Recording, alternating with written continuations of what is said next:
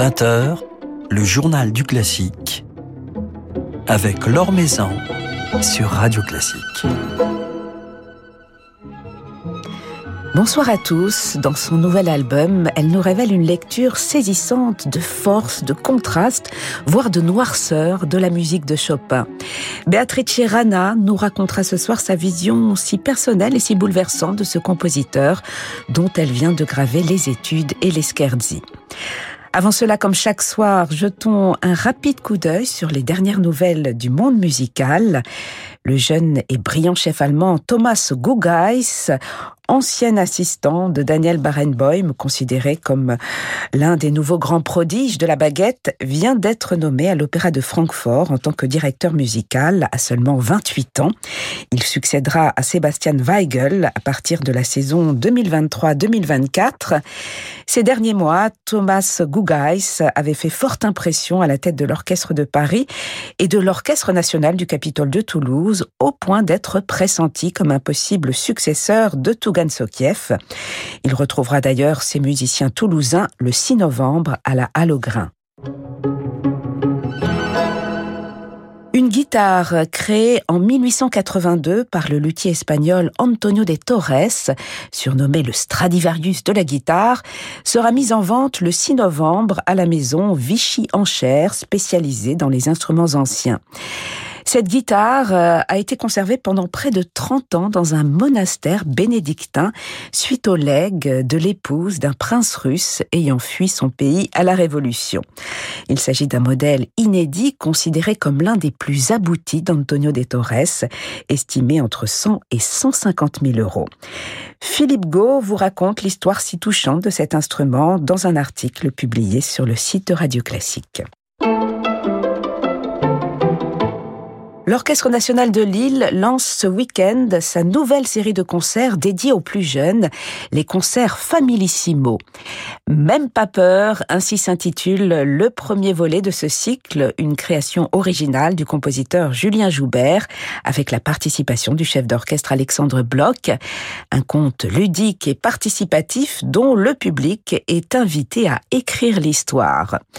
Trois représentations ce vendredi à 14h30 et 18h30 et puis samedi à 16h à l'auditorium du Nouveau Siècle.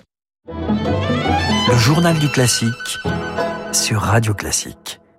L'atelier lyrique de Tourcoing accueillera demain soir le chef d'orchestre René Jacobs. Pour sa première venue à Tourcoing, il dirigera un opéra de Téléman, Orpheus, une œuvre rare et poignante, reprenant donc le célèbre mythe d'Orphée et Eurydice. René Jacobs dirigera à cette occasion le Biroc Orchestra avec un très beau plateau de chanteurs, parmi lesquels Mirella Hagen, Christian Himmler ou encore Kresimir Strazanak.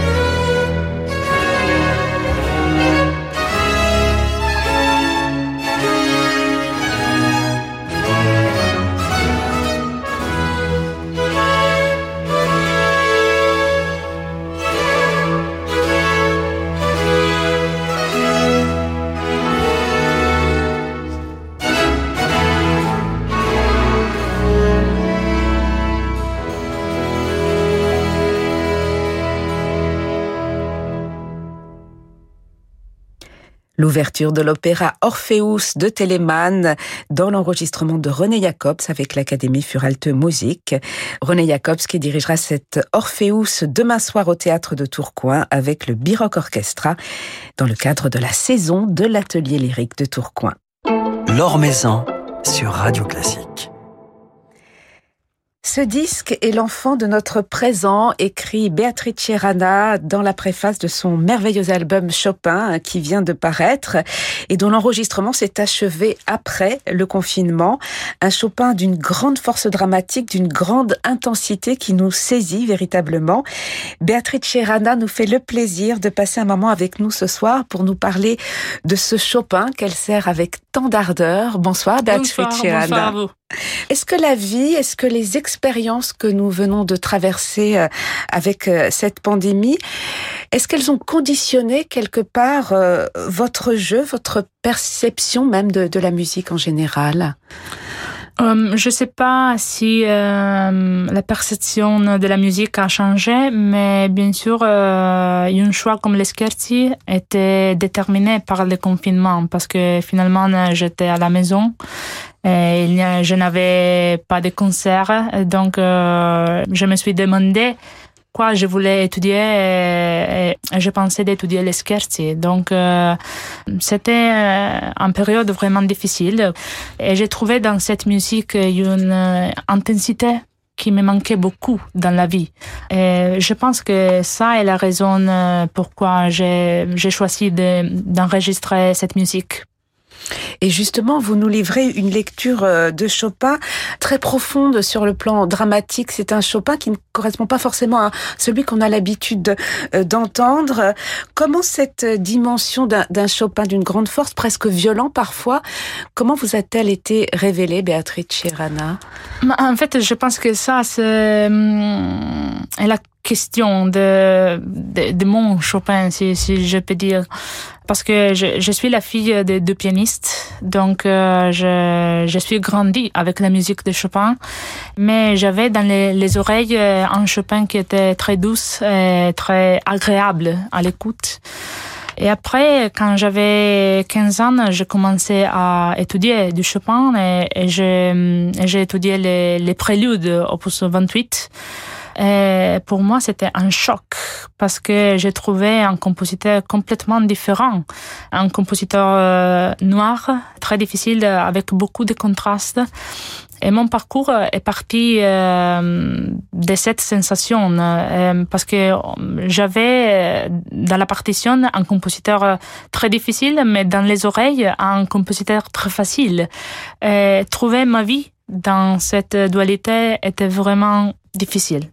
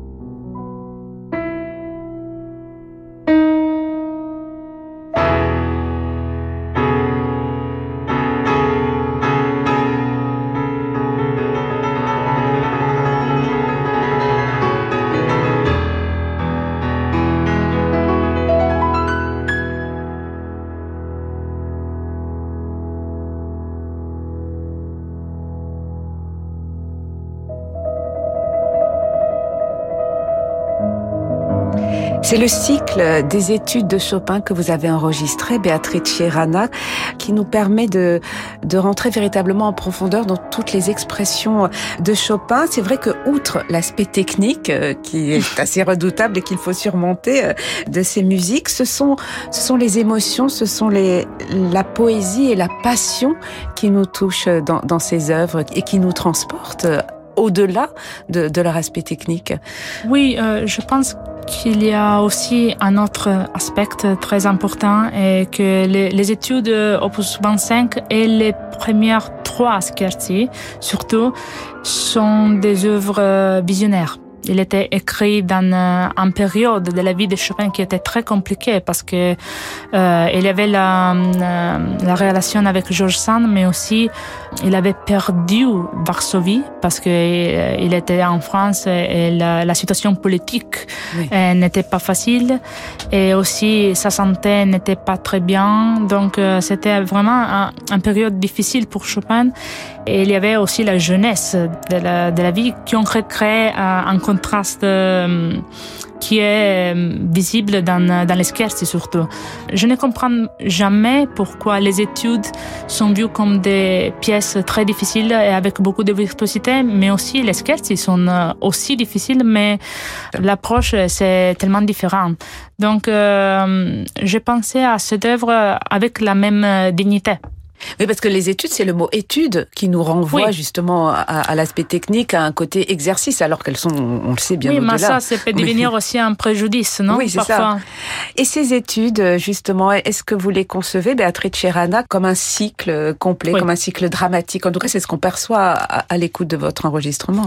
Oui, absolument. J'ai travaillé les, les, études comme en pièce, parce que j'ai toujours... Euh, eu l'impression que c'était pensé comme un seul voyage. Mm. Et c'est un voyage très dramatique parce que le, le début est très romantique avec ces, cette belle mélodie qui est très proche de, du bel canto euh, italien. On sait qu'il adorait le, le bel canto. Hein, ah oui, exactement, Bellini. Euh, donc c'est très évident. Et après, le, les études deviennent plus grandes et plus dramatiques. Et en fait, les, les dernières trois études sont comme un, dernier triptyque de dramaticité. Et, je pense que c'est un parcours très personnel dans la vie de, de Chopin parce que c'était vraiment une histoire liée par les études.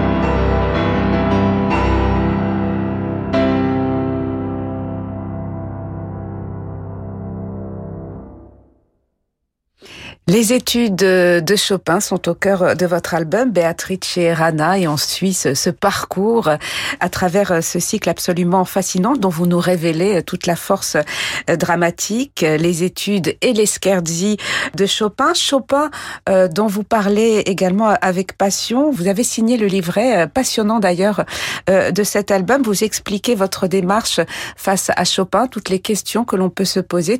Vous expliquez notamment cette fausse simplicité euh, que vous évoquiez d'ailleurs euh, tout à l'heure, alors que la musique de Chopin est beaucoup plus complexe. Qu'est-ce qu'elle a remué en vous en tant qu'interprète? Je pense que c'est aussi une question de sincérité pour moi-même et pour le public. Donc, euh, oui, c'est vrai que j'avais dans les oreilles de grandes interprétations de Chopin, mais quand j'ai hum, commencé à étudier les études, par exemple, je me suis demandé quoi je devais faire parce que j'avais deux possibilités. Euh, la première, c'était de suivre les grandes interprétations, d'avoir euh, l'inspiration des grands pianistes.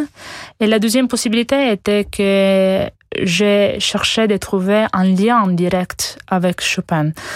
Donc, euh, j'ai choisi la deuxième. Un lien personnel. Oui, personnel, mais en fait, je cherchais vraiment ce lien direct avec les compositeurs parce que l'avantage, mais aussi euh, les problèmes de Chopin est que c'est vraiment très joué.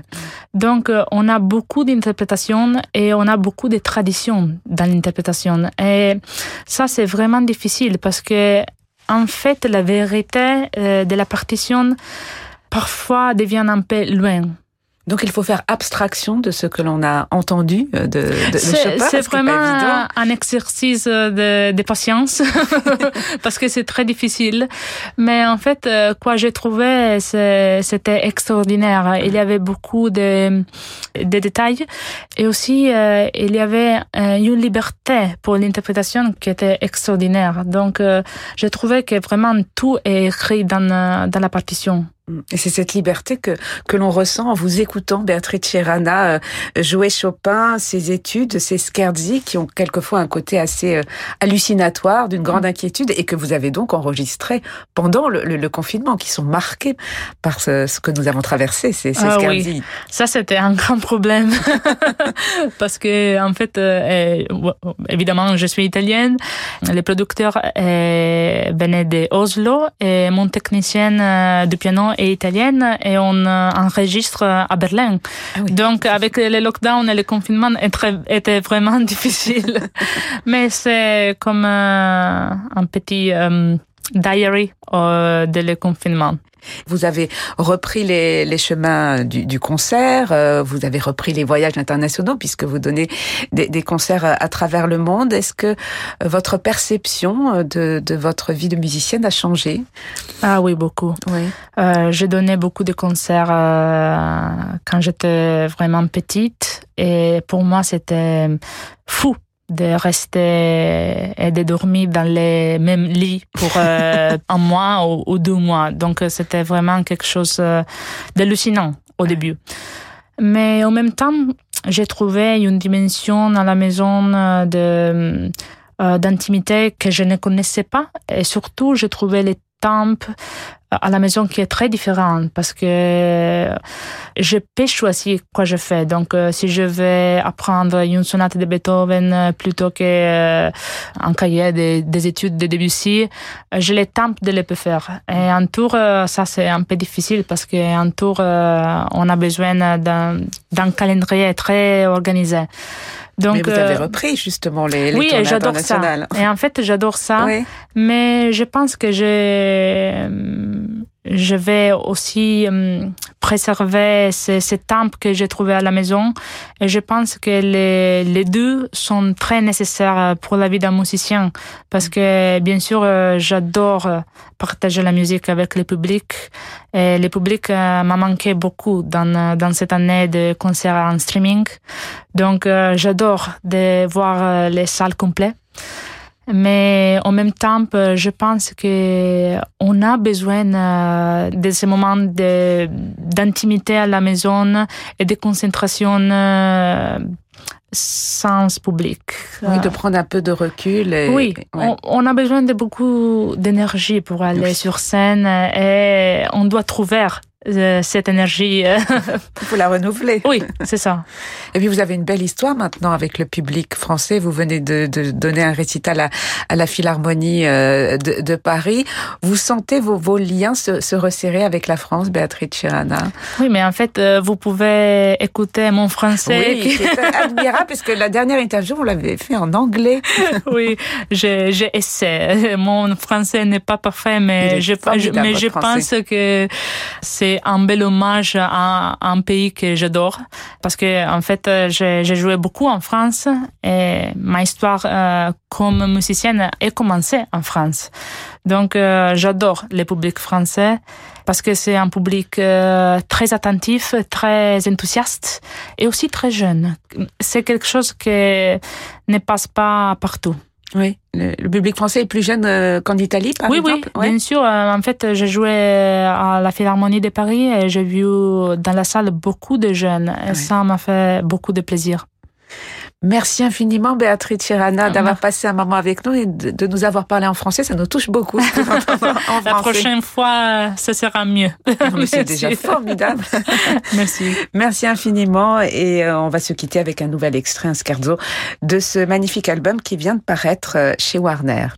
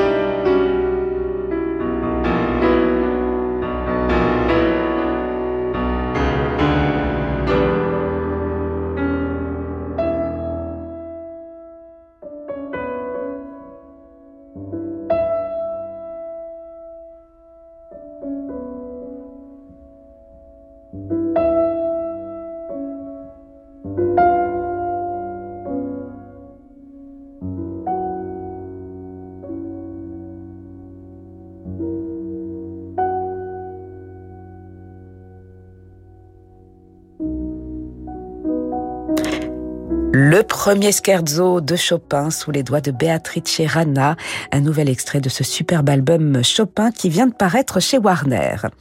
Voilà, c'est la fin de ce journal du classique. Merci à Laetitia Montanari pour sa réalisation.